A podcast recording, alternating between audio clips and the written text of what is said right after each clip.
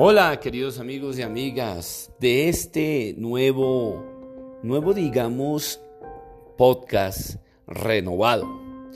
Renovado porque ahora, de ahora en adelante, lo que van a escuchar aquí son historias de terror, historias reales, historias ocurridas en tiempo real. Veo con gran sorpresa que gustó mucho la historia de mi abuelo. Fue real, la viví pero ahora pasaré a contarles lo que también viví mientras hacía un programa de radio. Eso fue ya hace bastante tiempo.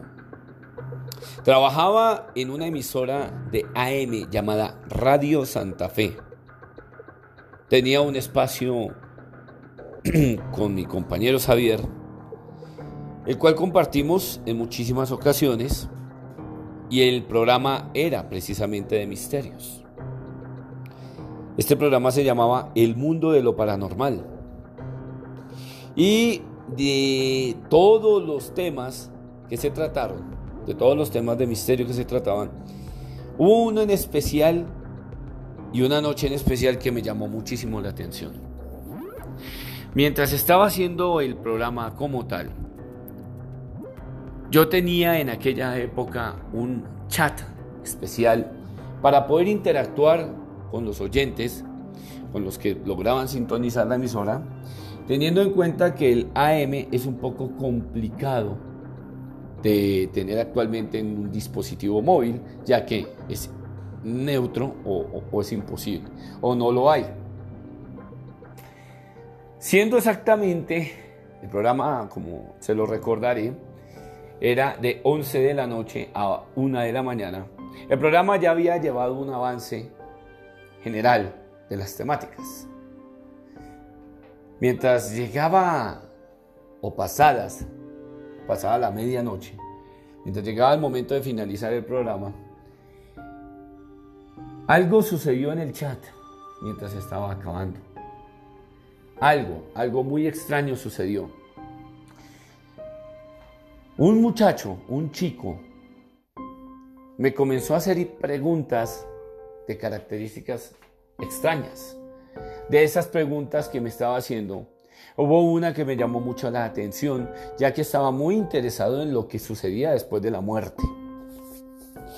Como no sabía la edad de mi interlocutor, decidí preguntarle qué edad tenía, a lo que me contestó que él era menor de edad, que tenía 16 años.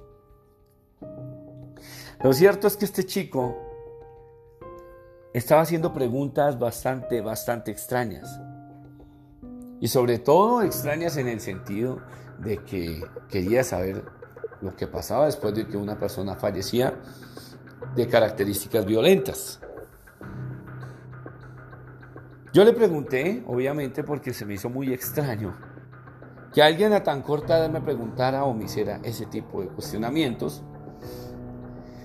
Y el chico después de otras intervenciones, pasó a revelarme lo que en ese momento pretendía con esas preguntas. Quedé helado, se los confieso. Cuando el chico me dijo, Edwin, en este momento me voy a suicidar. Como les digo, creo que si alguien coge de sorpresa a otra persona y le dice que en ese momento se va a suicidar. Y aparte de ello la tiene por una línea telefónica o por un chat como fue en este caso. La impotencia que invade en ese momento los sentimientos es muy grande. Se los aseguro, así ocurrió. El chico me dijo que pretendía quitarse la vida que en ese momento se encontraba en su habitación escuchando coincidencialmente una canción de Metallica llamada Fire of Block. Esta canción, que si nosotros hacemos el ejercicio de traducirla, en teoría es una especie de mensaje o de carta de alguien que ya está completamente cansado de vivir y que decide quitarse la vida como alivio o en respuesta a un alivio. En ese momento le pregunté al chico que por qué quería hacer eso y siendo tan pequeño. Él me respondía completamente, mm, creo yo, y según lo que experimenté, completamente convencido de, de, lo que estaba hablando, de lo que pensaba. Le dije en su momento que esa no era una salida si era que tenía problemas. Le pedí incluso que me contara qué tipo de problemas tenía. El chico me decía que estaba cansado de su mamá y de su abuela, con las cuales vivía en ese momento.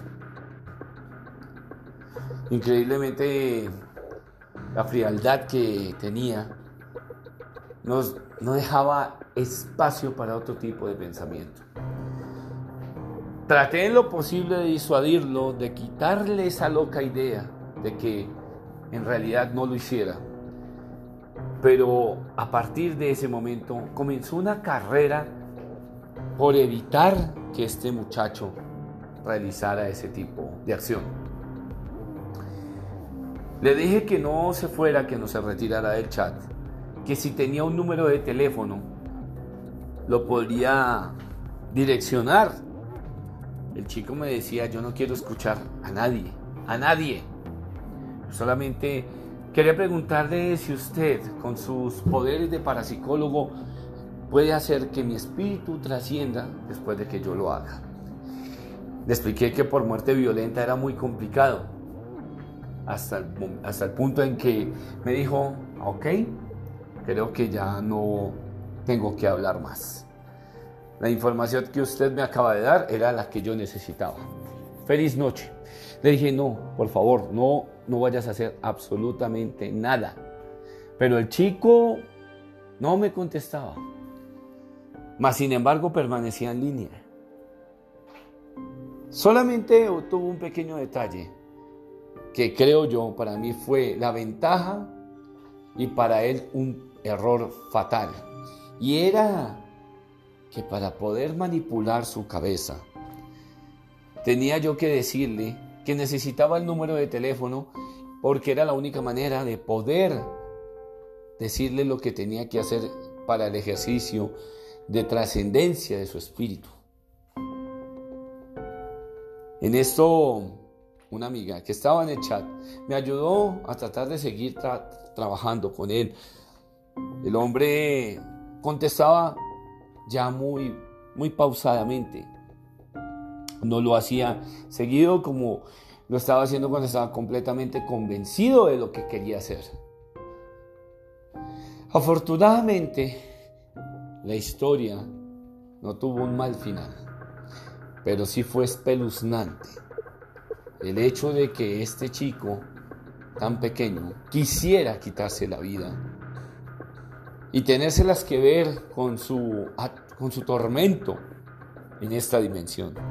Les recuerdo a todos que una muerte violenta, abrupta, no genera trascendencia inmediata. Según algunas investigaciones, las personas que fallecen por esa vía se quedan estancadas en esta tercera dimensión, a lo que se le denomina un estado de cuarto. Estas son algunas de las tantas historias que ustedes seguirán escuchando en Relatos de Horror y Misterio aquí en este podcast, su podcast. Soy Edwin Robles. Ustedes ya saben que cada día los iré sorprendiendo con muchas y muchas historias que tienen que ver con el universo del misterio, con el universo de lo paranormal, historias de ovnis, historias de terror, historias puercas y despiadadas. Muy bien amigos, los dejo por esta, esta tarde, este día. Que sigan haciendo sus labores y me despido. Adiós.